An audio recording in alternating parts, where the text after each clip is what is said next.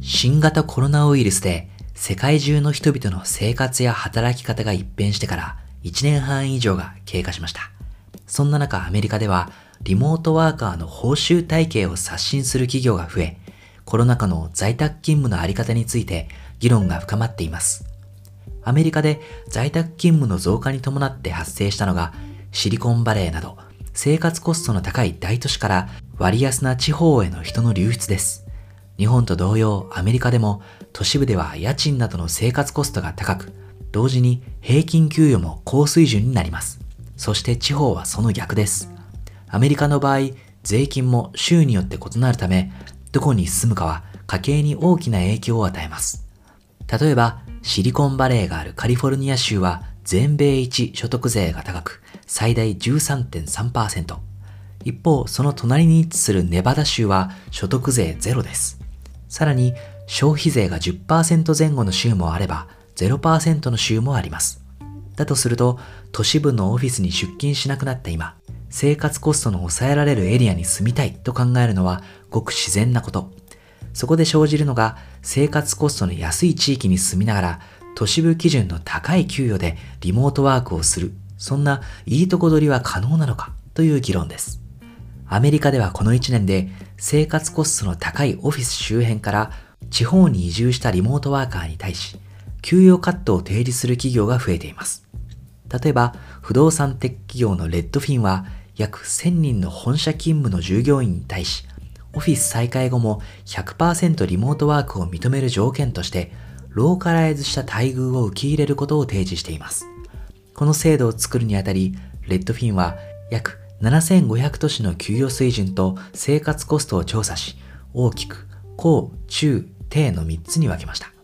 まず、生活コストが最も高いアメリカ西海岸のサンフランシスコやロサンゼルス、そして東側のニューヨークやボストンといった大都市に住む従業員はシアトル本社と同等の給与水準に。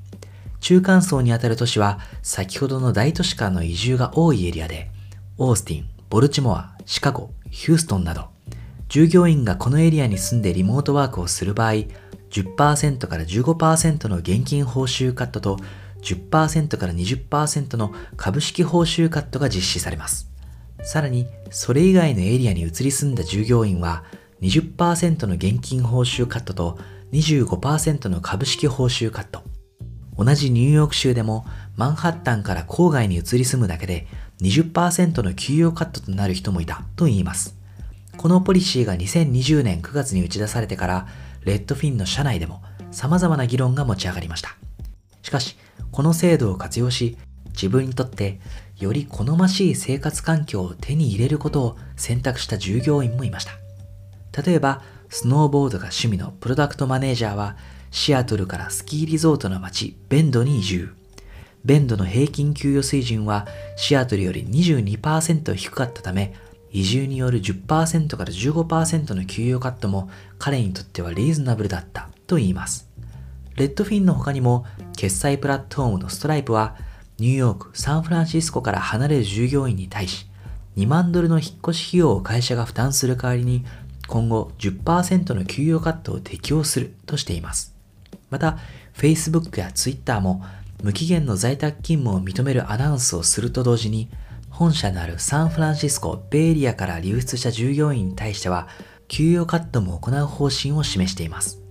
このように、リモートワーカーの居住地に応じて給料を調整しようとする企業がある一方で、ソーシャルメディア大手のレディットのように、従業員の居住地を理由とした給与カットはしないと宣言している企業もいます。さらに、地方に移住したからといって、すぐに給与カットはしないものの、今後の昇給幅を抑え、徐々に移住先の給与水準に近づけていくというやり方を取る企業も多いと言います。これは地方に移住したからといって待遇を悪くすれば他社に流出してしまう可能性が高いため一概に給与カットに踏み切れない企業も多いというのが実態のようです。一方で従業員が地方に移住してもリモートで働き続けられるということは裏を返せば企業にとっても採用の裾野が大幅に広がることを意味します。つまり全国のどこかでより安く優秀な人材を確保できるなら、サンフランシスコやシアトルで高額の報酬を支払い人を雇う必要性がなくなるということです。さらに住んでいる場所にとらわれずに採用できると、これまでより多様な人材を集めることも可能になります。特に IT エンジニアやプロダクトマネージャーなどのポジションでは、コロナによるリモートワークの浸透と都市部以外への人材の流出により、アメリカ全土で一つの採用市場が形成されつつあります。